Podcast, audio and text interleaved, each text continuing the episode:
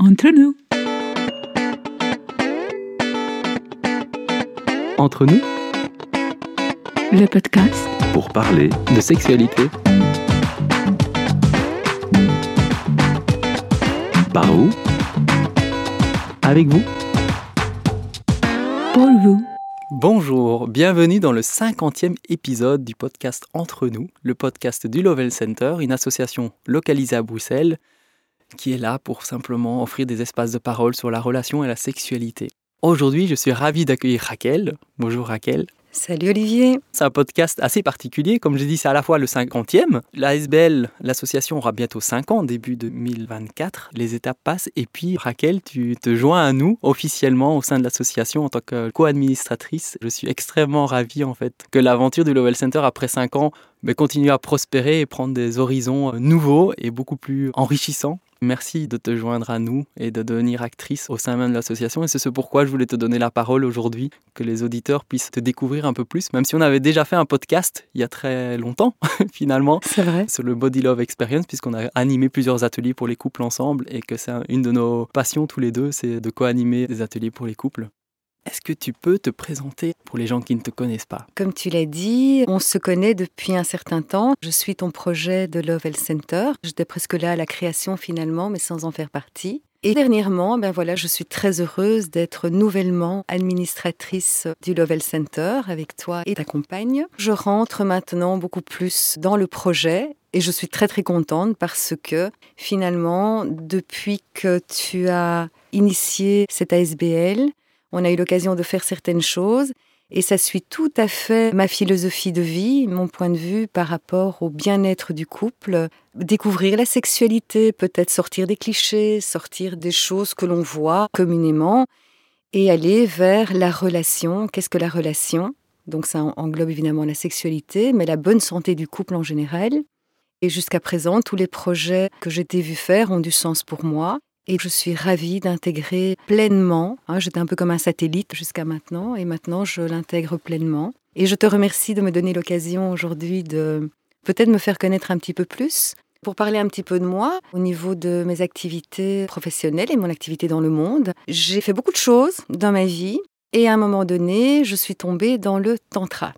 Je pratiquais déjà tantra, bouddhisme, hindouisme, tout ça m'intéressait beaucoup parce que c'est une perspective, une vision de la vie qui m'apportait des réponses finalement. Et puis j'ai commencé essayer le massage. Donc j'ai commencé à travailler comme masseuse tantrique. Donc évidemment, c'est pas anodin comme travail, c'est même un art de vivre. Ça c'est pour le tantra. Après, j'ai développé une approche pour le couple qui s'appelle le Body Love Coach. C'est comment exprimer verbalement et corporellement. C'est installer un dialogue corporel et verbal entre le couple sous forme de danse sensuelle.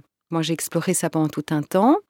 Le tantra, j'ai commencé à le pratiquer vers mes 38 ans.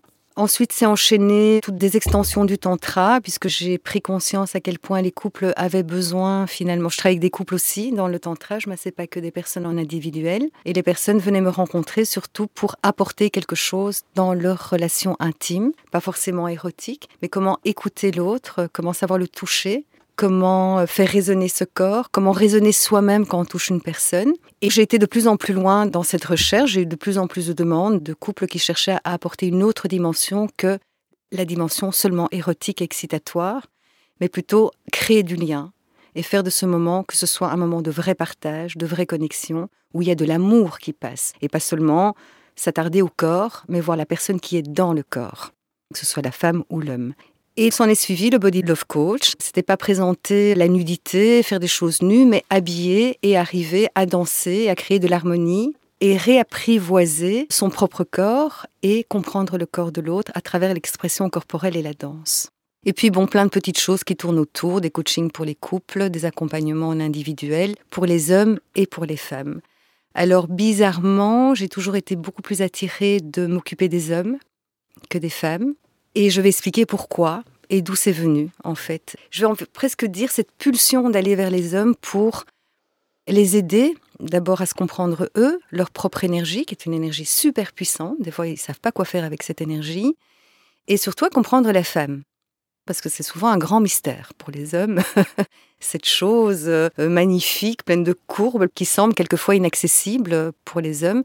J'ai commencé à coacher les hommes parce que je sentais qu'il y avait vraiment un besoin et j'ai eu pas mal de demandes et j'ai encore pas mal de demandes sur ce point-là. Après, je fais plein de petites choses à côté, mais pour l'essentiel, c'est ça. Merci Raquel. Restez à l'écoute jusqu'au bout du podcast. À la fin du podcast, on vous annonce en fait la suite des prochaines thématiques liées au tantra. Un beau cadeau que je pense qu'on va s'offrir tous ensemble à créer des nouvelles capsules bien spécifiques sur cette thématique. Mon intention, ben, comme vous le savez, c'est tout simple. Je le répète régulièrement à chaque podcast. C'est simplement de créer des espaces de parole où en partageant quelque chose, chacun peut avancer sur son propre parcours et recevoir des dialogues qu'il aurait peut-être pas eu tout seul ou des prises de conscience qu'on ne fait pas toujours tout seul parce qu'on a simplement besoin de grandir collectivement tous ensemble et que j'espère et j'en suis convaincu que les partages de Raquel toucheront le cœur des uns et des autres pour simplement franchir des étapes de mieux-être, plus d'amour, tout simplement. Au niveau de mes intentions, je suis ravie de pouvoir parler un petit peu de ma propre vie, ma propre trajectoire en tant que femme sexuée, qui a une sexualité, et de partager un petit peu mon parcours,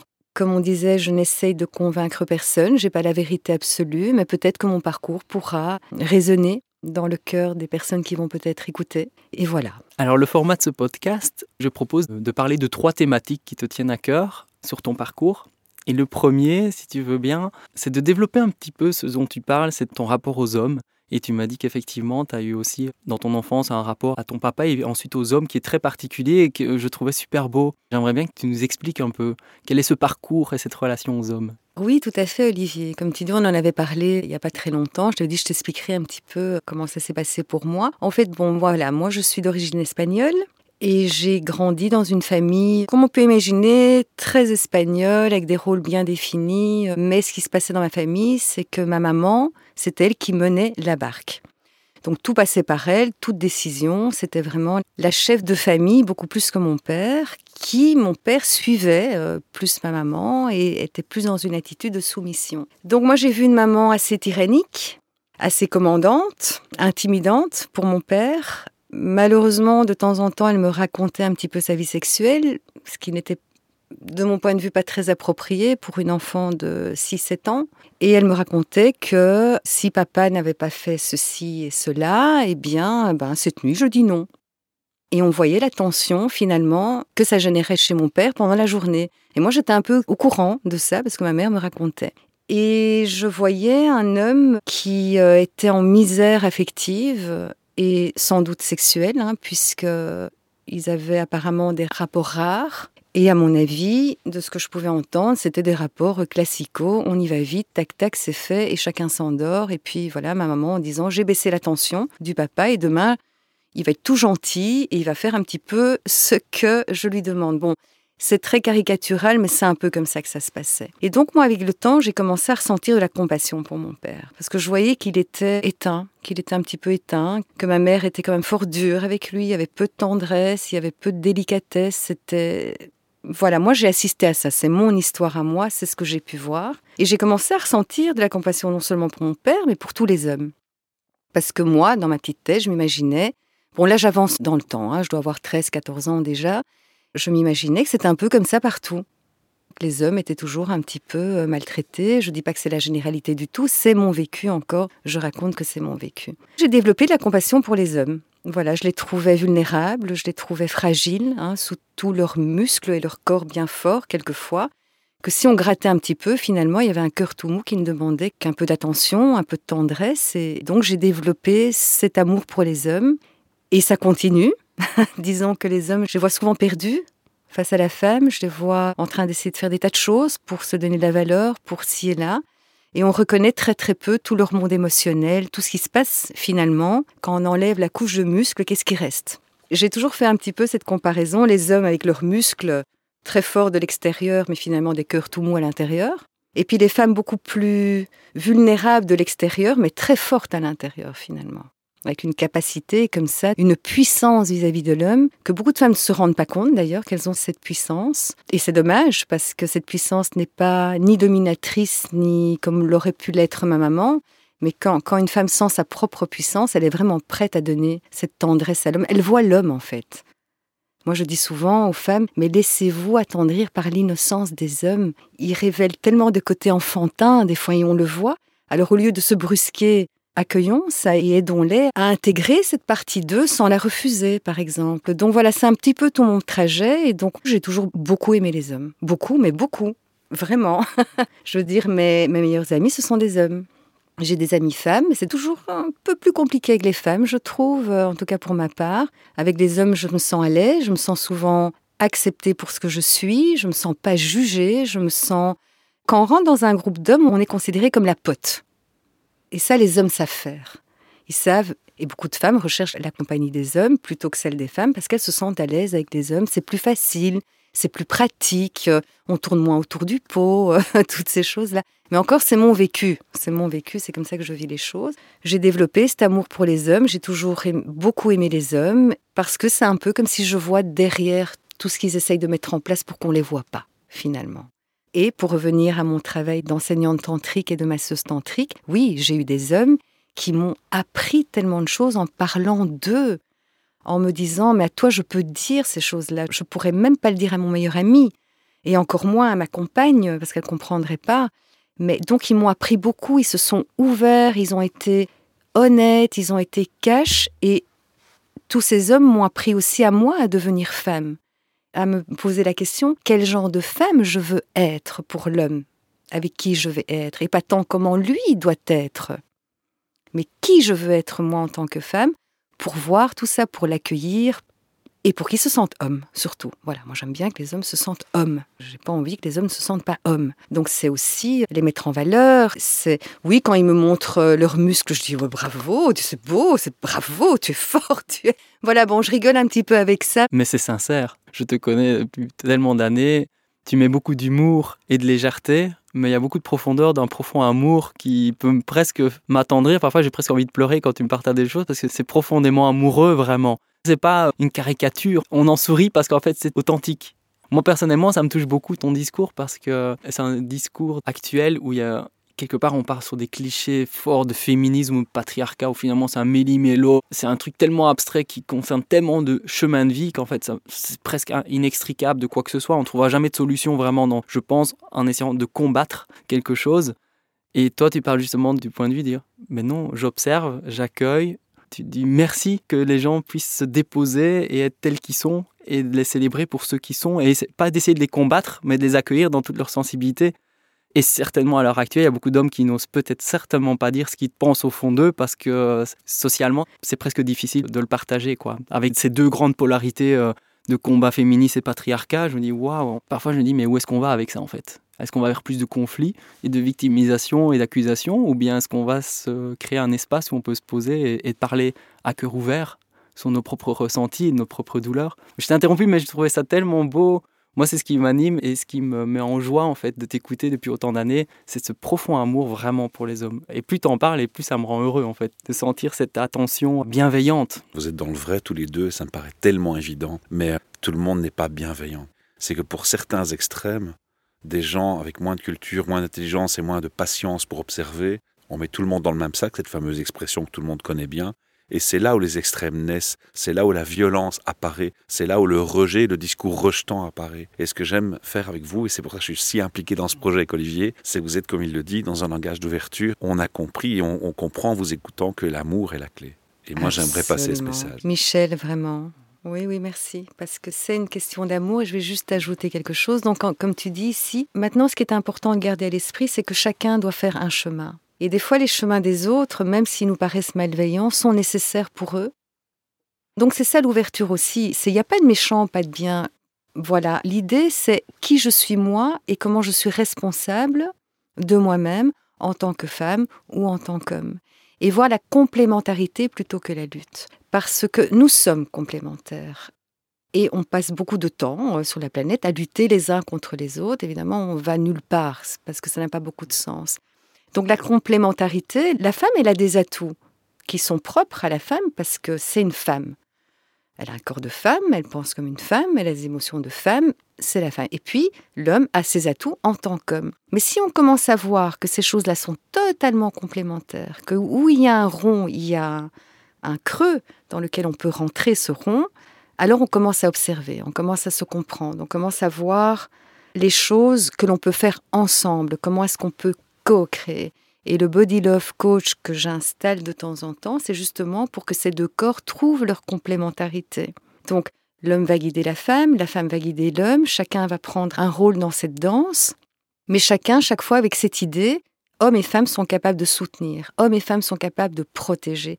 Ça, c'est pas lié à un genre. C'est la volonté d'être qui je veux être, qui je veux être. Je veux être quelqu'un qui soutient, ok, mais j'ai besoin d'être soutenu aussi. C'est vraiment jouer avec ces choses et que chacun prenne sa place plutôt pour être partenaire ami, partenaire de voyage, parce qu'on est chacun sur notre route, mais on le fait main dans la main en respectant le chemin de chacun. Mais comment est-ce qu'on est complémentaire? C'est très important d'observer la complémentarité, parce que si on ne la voit pas, on est en lutte, l'autre c'est notre ennemi, et on va essayer de le changer. Merci Raquel. Je suis hyper contente de pouvoir parler de complémentarité. Merci beaucoup, vraiment. Quelle est ta deuxième étape de vie par rapport à ce départ, en lien avec une sensibilité d'écoute et de bienveillance envers les hommes? Quelles ont été tes prochaines phases de vie par rapport à la relation, le couple et la sexualité, et ta sexualité? Un parcours assez classique finalement, donc à l'adolescence, la découverte de la sexualité. Il faut pas oublier que moi je parle des années 80, les années 90, donc les choses étaient un petit peu différentes. Je trouve qu'il y avait plus de liberté à l'époque, en tout cas pour s'exprimer sur la sexualité. On avait moins de tabous, moins de limites. Rien qu'à voir les films de cette époque, on comprend déjà. Mais bon, j'ai un parcours assez classique. Donc j'ai un petit ami, à un moment donné, voilà, j'ai eu ma première relation sexuelle. Malheureusement, je m'en souviens quasiment pas. Pour dire à quel point, voilà, ça a été quelque chose qui a été vite fait. Je me souviens d'avoir des rêves de rencontres euh, sensuelles, romantiques, avec les lèvres qui s'approchent des miennes tout doucement, avec tout ce frisson. Je me souviens de rêver de ça. Et puis finalement, non, ça s'est pas vraiment passé comme ça. Alors, en deux, trois mots, le garçon avec qui j'étais a éjaculé très très vite, parce qu'il n'avait aucune maîtrise de sa propre sexualité, aucune, aucune connaissance. Et bon, je me suis dit, oui, ok, euh, ouais, c'est comme ça, sans doute. Euh, voilà, donc puis j'ai enchaîné quelques relations. Mais disons c'est une période un petit peu d'exploration, mais en faisant un petit peu comme tout le monde. Hein, on sort, on flirte, puis on a peut-être une relation sexuelle. La relation sexuelle, c'est toujours à peu près la même chose. On s'embrasse, on se touche un petit peu, on se tripote, puis il y a pénétration, puis c'est terminé. D'accord Donc, j'ose espérer que ça se passe pas comme ça pour tout le monde, mais en tout cas, pour moi, c'était un petit peu le, parcours. Et puis, bon, j'ai grandi comme ça, mais je me sentais quand même très sexuelle, avec une énergie très débordante, euh, avec euh, quelque chose de très présent au niveau sexuel, mais j'ai pas plus exploré que ça. Donc après, je me suis mariée, j'ai eu un enfant. Donc la vie de couple sexuel, ben, c'est un je parle encore pour moi, mais j'ai beaucoup entendu ça. Donc au début, ça va plus ou moins bien. Et puis le temps passe, le temps passe. On prend la distance physique, on se touche de moins en moins. Il y a moins de tendresse. Et au niveau sexuel, il se passe exactement la même chose. Cette passion s'en va. On fait les choses parce qu'on doit les faire de temps en temps pour que tout le monde soit plus ou moins content et qu'on ait quand même la sensation d'avoir une vie de couple. Et puis, bon, bah, cette relation s'est terminée. J'ai divorcé. Et là, ça a été mon envol. J'ai eu une relation avec quelqu'un pendant un an. C'était vraiment une relation transitoire, mais là où j'ai explosé, dans le sens où j'ai vraiment, grâce à cet homme-là, parce qu'il m'a amené à aller explorer plus ma sexualité. C'était pas tant parler, mais c'était les rapprochements qu'on avait, comment il me faisait sentir, comment. Et là, j'ai, je suis rentrée dans une sphère où je me disais, mais waouh, la sexualité, c'est pas juste euh, se mettre au lit, s'embrasser deux secondes, avoir un acte sexuel et puis terminer. C'est tellement plus riche. Donc avec cet homme-là, j'ai exploré plus le prendre le temps, plus se regarder dans les yeux pendant qu'on faisait l'amour, plus même rire. Enfin, vraiment, ça a désamorcé quelque chose. Et j'appelle ça une euh, relation transitoire parce que je savais très bien que c'était juste après le divorce et que j'avais besoin de libérer quelque chose. J'étais retournée à l'adolescence, on sortait tout le temps, on allait en discothèque, on rentrait, on faisait l'amour. Enfin, c'était vraiment quelque chose que j'avais pas pu vivre avant. Et puis j'ai rencontré le tantra, le massage tantra. Et donc là, pour moi, ça a été le moment de me confronter en tant que femme, puisqu'on est amené en tant que femme dans le massage tantra à masser beaucoup plus d'hommes que de femmes. Les femmes sont souvent un peu timides avec le massage tantra. Et je me disais, ok, soit eh ben, c'est avec les hommes que je vais m'apprendre. Et c'est en étant dans l'action, enfin le massage, c'est le massage. Mais on voit les réactions de l'autre, on voit comment en tant que femme on réagit. Donc on peut être dans le rejet, on peut être dans une sensation de faire quelque chose qui est pas bien. On peut avoir des tas de sensations quand on masse comme ça, euh, surtout quand on enchaîne les massages. Mais moi, je l'ai pris comme un apprentissage. Et je me dis, plus j'aurai d'hommes à masser, et plus moi, je vais me connaître. Et plus moi, je vais me voir en tant que femme. Comment j'accueille l'homme là? Comment moi, je m'accueille sans me juger, sans me dire c'est bien, c'est pas bien, ça tu peux faire, ça tu peux pas faire? Comment je me dégage de tout ça pour aller à l'essentiel de qui je suis et devenir la femme que je veux? Donc finalement, ce travail était un apprentissage pour moi, a été un parcours passionnant parce que j'ai rencontré des hommes incroyables.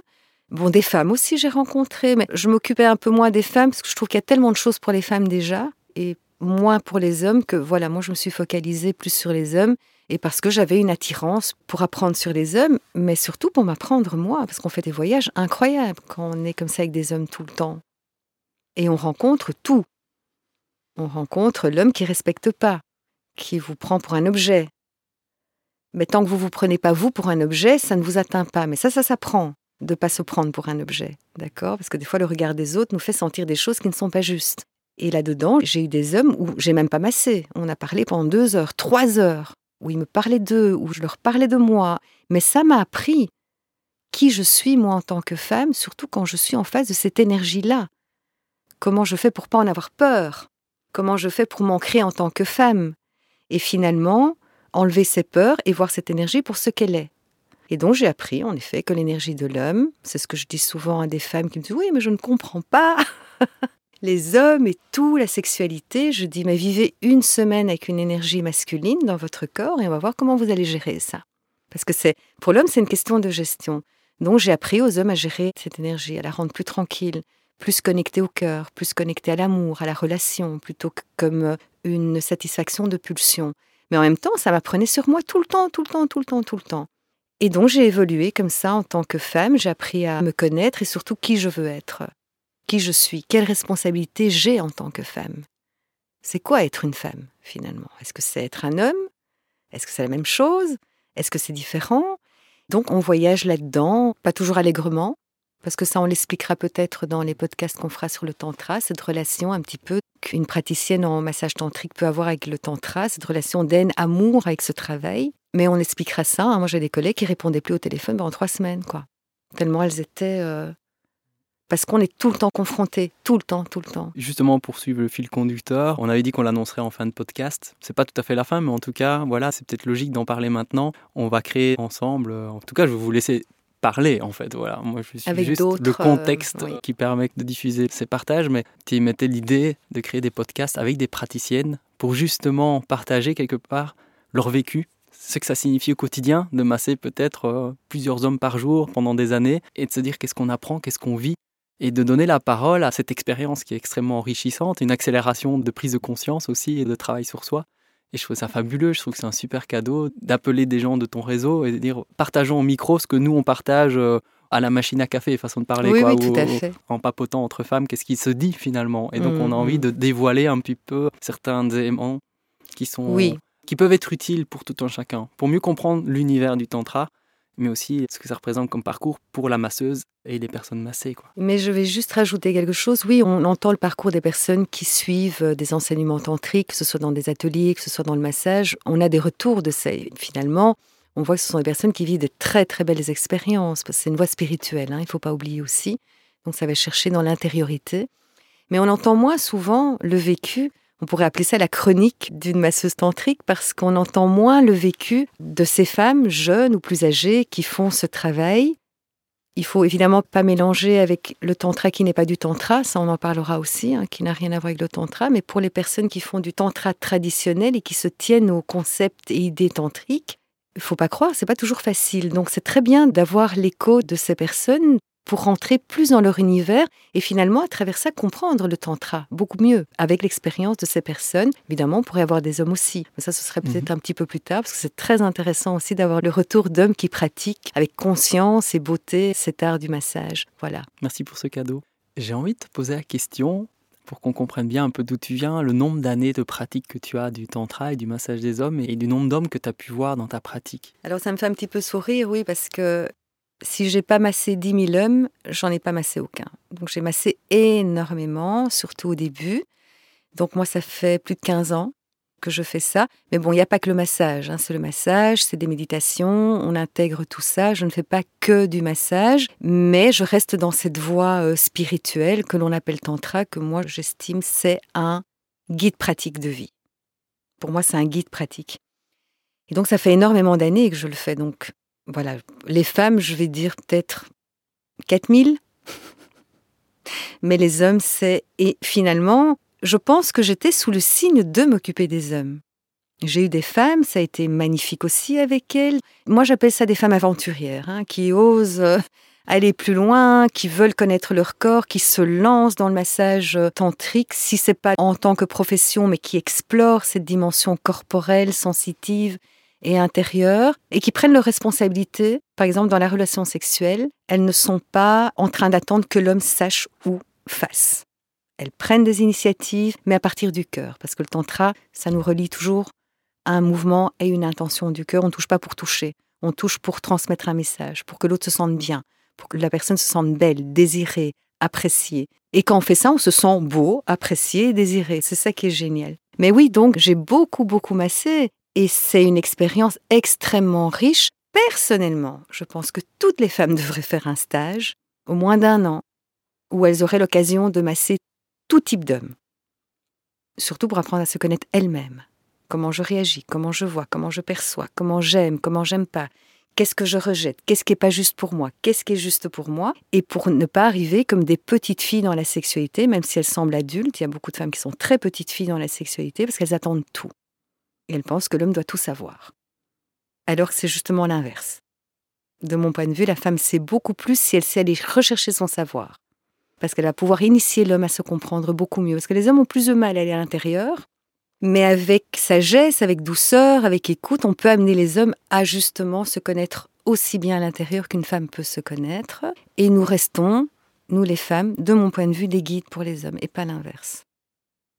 Mais un homme qui a été initié peut devenir le guide pour une femme qui ne l'est pas, par exemple. Mais je crois que tout part de la femme.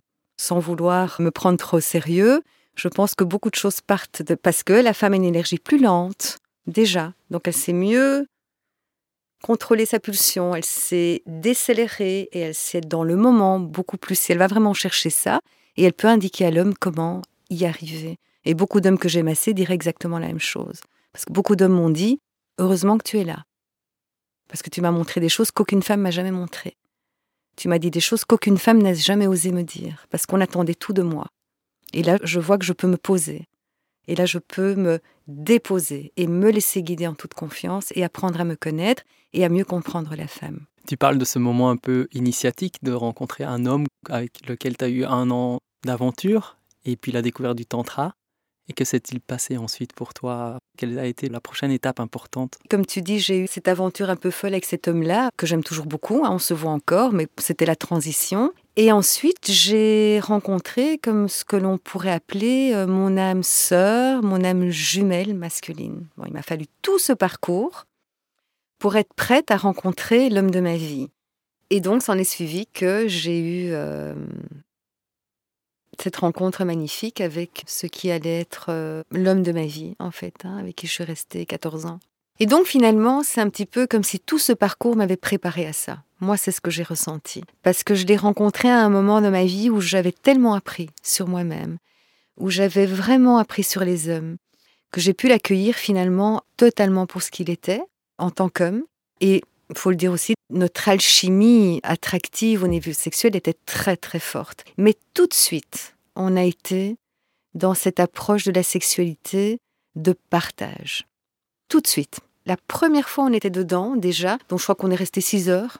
6 heures au lit. On allait manger un petit peu de temps en temps, euh, boire un petit coup de temps en temps. Mais cette espèce de non-temps qui s'installe, où finalement on a l'impression que deux heures étaient passées quand quatre heures étaient passées.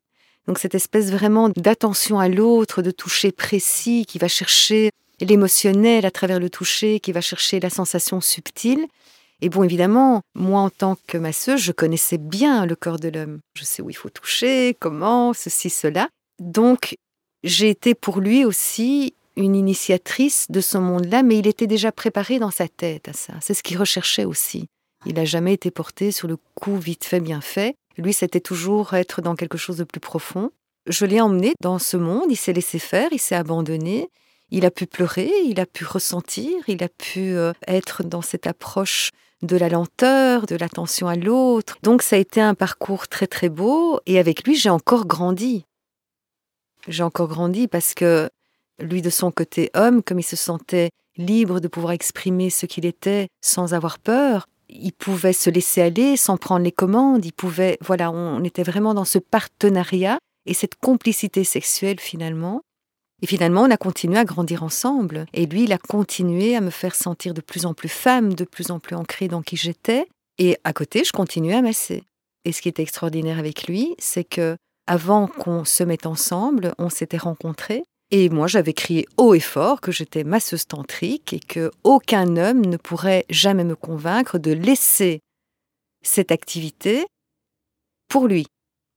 Donc moi, c'était très clair. Et il m'a entendu le dire. Et il m'a même entendu dire, moi, je suis la femme de tout le monde et de personne en même temps.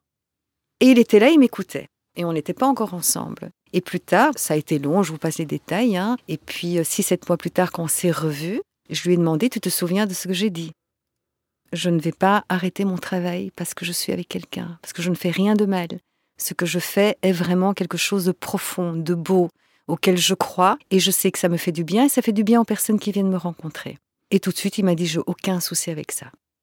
Je sais ce que tu vaux, je sais ce que tu fais, je sais pourquoi tu le fais, et je suis très reconnaissant que tu fasses ça pour les hommes. Et ça n'a jamais été un sujet de discussion, de jalousie ou de quoi que ce soit. Il savait exactement ce que je faisais et je le massais très régulièrement. Donc il savait exactement ce que je faisais. Donc voilà. Mais je suis certaine que tout ce parcours, en commençant par mon père, et tout ce que j'ai vécu, tout ce que j'ai appris, c'était comme me préparer à rencontrer cet homme-là, qui pouvait lui aussi m'accueillir pleinement, sans me juger, et en m'acceptant dans ce que je faisais, dans qui j'étais, parce qu'il m'a dit finalement ton travail c'est toi, il n'y a pas de différence. Tu es ton travail, ton travail c'est toi.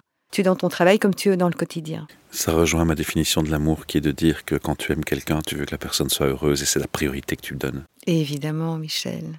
Et on veut beaucoup recevoir d'amour et on attend beaucoup d'amour et on est en train de demander aux autres de nous aimer. Mais ce qui nous rend le plus heureux, c'est de le donner.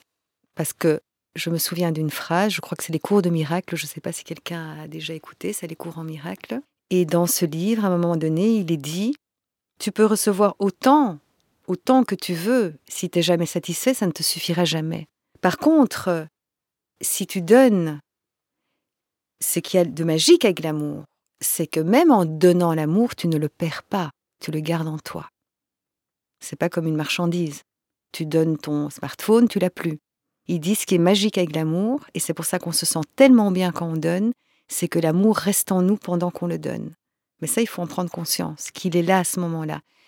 Et c'est les moments où on va avoir les larmes aux yeux parce qu'on fait quelque chose, on voit la personne qui est Waouh Et inversement aussi, mais il faut bien prendre conscience que l'état le plus naturel, le plus heureux, le plus beau qu'on peut avoir, c'est quand on donne de l'amour, parce qu'on le reçoit automatiquement.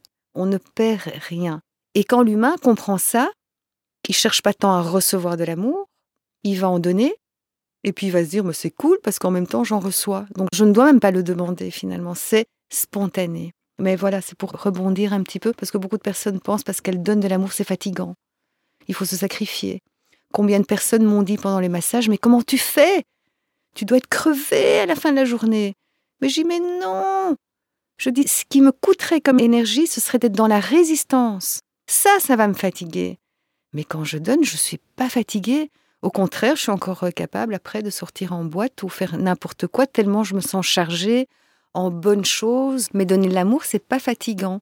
Et on est dans une société dans laquelle on apprend à nos jeunes que donner de l'amour, c'est fatigant que ça coûte de l'énergie, que tu perds quelque chose, que l'autre va te marcher dessus, et que finalement, on ne doit pas apprendre à aimer.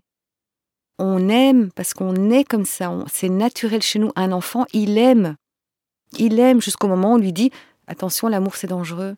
Parce que si tu n'es pas ceci, si tu n'es pas cela, on va moins t'aimer. Et donc l'enfant commence à chercher l'amour à l'extérieur. Parce que c'est ce qu'on lui dit. Pour recevoir de l'amour, tu dois être sage. Tu dois réussir à l'école. Tu dois être poli. Et finalement, les adultes demandent des choses aux enfants que eux-mêmes ne font pas. Ils ne le font pas, mais ils exigent ça de leurs enfants. Ils veulent que les enfants soient meilleurs qu'eux. Mais ça veut dire à l'enfant, je ne t'aime que si. Et donc, c'est très fatigant de chercher l'amour. C'est très, très fatigant de chercher l'amour. Je crois que c'est la quête la plus fatigante au monde. C'est de chercher à obtenir de l'amour. Parce qu'on joue des rôles, on n'est plus soi-même. Et la seule chose qu'on veut faire, c'est satisfaire l'autre pour recevoir de l'amour. Donc, c'est très égocentrique, en fait, comme attitude. Donc, en fait, finalement, demander de l'amour, c'est très égocentrique. Donner de l'amour, c'est le cœur qui parle. Merci Raquel pour tous ces partages. Ça nous permet de mieux te connaître, comprendre tes motivations et ton parcours qui est extrêmement enrichissant. Je trouve que c'est plein de pépites et j'ai envie de réécouter encore et encore ce podcast. Je sais que, comme la plupart des podcasts, je les réécoute deux, trois, quatre, cinq fois parfois parce qu'ils me font vibrer et je les adore en fait. C'est quelque chose qui est vivant en moi et je sais que celui-ci, je veux le réécouter plusieurs fois. Et pour clôturer ce podcast, évidemment, on termine toujours par une gratitude. Je donner la parole à Michel, évidemment, pour ceux qui ne le savent pas, mais voilà. La troisième voix qu'on entendait, c'est Michel, c'est le producteur de ce podcast. La personne sans qui rien n'aurait jamais pu être possible pour la création de ce podcast, parce qu'il est là depuis le premier jour, en soutien technique et de formation. Et ensuite, maintenant, il est le producteur depuis euh, de nombreux épisodes, hein, une vingtaine. Et donc, cette aventure, c'est l'aventure de Michel aussi avant tout. J'ai beaucoup de gratitude pour toi. Donc moi, pour moi, aujourd'hui, j'ai cette énorme gratitude envers toi, Michel, parce que tu es aussi un homme, un homme fantastique. J'ai adoré parler de Raquel, parce que Raquel me fait pleurer régulièrement quand on a des messages de 5, 10, 15, 20 minutes par WhatsApp. Je vibre tellement avec l'amour de Raquel que j'ai énormément de gratitude qu'elle ait offert ce podcast aujourd'hui. Et donc c'est sûr que... Et aussi, j'ai envie de dire merci à Michel, parce que c'est un travail de l'ombre qui est colossal. Et Michel, il a un cœur grand comme Raquel. C'est juste qu'il l'exprime autrement, que c'est toute autre personne, mais il est animé de quelque chose de, très beau et lumineux. Et je voulais te dire merci, euh, Michel, pour ce 50e épisode. merci, Michel. J'ai les larmes je suis ému, un peu comme toi. Bah, merci à vous. Moi, je te remercie de faire confiance depuis euh, si longtemps. C'est un beau cadeau. C'est un cadeau de la vie. Ça m'enrichit. Ça m'éveille aussi sur des choses que je ne connaissais pas, que tu me fais découvrir aussi. C'est juste génial. Et j'ai une grosse, grosse fierté de m'impliquer autant dans ton projet. Gratitude réciproque. Et gratitude à Rachel de venir aujourd'hui. C'est passionnant et je crois que ce podcast, il prend une forme de cadeau ultime. Pour le 50e épisode, c'est, on pouvait pas mieux réussir, on pouvait pas mieux rêver. Et merci pour ton message d'unicité que tu proposes parce que ce monde est dans la division. Il va dans la division pure et dure. Il serait peut-être temps que des voix comme la tienne se lèvent et disent euh, stop, il y a l'union aussi qui existe. Et donc moi, merci pour ce cadeau que tu me fais aujourd'hui. Merci Olivier, merci Michel, vraiment. C'est vrai que c'est un moment unique. On est dans l'émotion, on est euh, voilà, on vit quand même un moment euh, très beau et assez fort euh, à travers ce podcast. Et moi, en règle générale, j'aimerais remercier la vie, tout simplement, le fait d'être un être humain sur cette planète qui joue le jeu des relations, parce que pour moi, le jeu ultime entre les humains, c'est la relation. On se relationne avec tout, avec même des objets, des animaux, avec une montagne, avec le soleil, avec les autres. Et donc d'être ici sur la planète pour pouvoir expérimenter ça. Je remercie tous les êtres humains de m'aider à grandir parce que chacun apporte quelque chose, chaque rencontre apporte quelque chose. Et voilà, et merci pour la suite. Voilà, parce que je compte bien continuer à vivre pleinement cette vie à l'explorer, à continuer à apprendre à me connaître, parce que c'est sans fin finalement, il y a tellement de facettes euh, en chacun, et à continuer à rencontrer des gens comme toi, Olivier, comme toi, Michel. Voilà, donc merci, et merci de m'avoir donné l'opportunité de m'exprimer. D'habitude, je suis assez discrète. On m'a déjà traité de femme dans sa caverne, parce que voilà, je me promotionne peu, je travaille beaucoup du bouche à oreille, et Olivier vient des fois me chercher. il vient me chercher, euh, sort un petit peu, exprime un petit peu. Et donc, merci beaucoup parce que je pense que voilà, ça apporte ce que ça a apporté. Hein. Ça touchera qui ça devra toucher. Ça n'a pas trop d'importance. C'est lancé dans l'univers. C'est très simple. Et donc, merci beaucoup. Merci et j'ai hâte de voir la suite de nos podcasts sur tous ces sujets, l'amour, le tantra, toutes ces choses. Merci, merci Raquel. Merci. Merci Michel. Pour ce 50e épisode, j'ai vraiment envie de demander avec un tel podcast et un tel partage laissez un message vocal sur ce podcast. Ce serait sympa. Il y aura un lien dans le texte. Vous laissez le micro accéder à l'explorateur. Vous aurez un message. Autorisez-vous le micro? Oui. Enregistrez-vous, réécoutez pour que la qualité soit pas trop mauvaise et envoyez-le. Ça fera énormément de plaisir, Olivier. Il vous le dira peut-être pas assez, mais je vais le dire pour lui aujourd'hui. Entre nous. Entre nous. Le podcast. Pour parler de sexualité. Par où? Avec vous pour vous.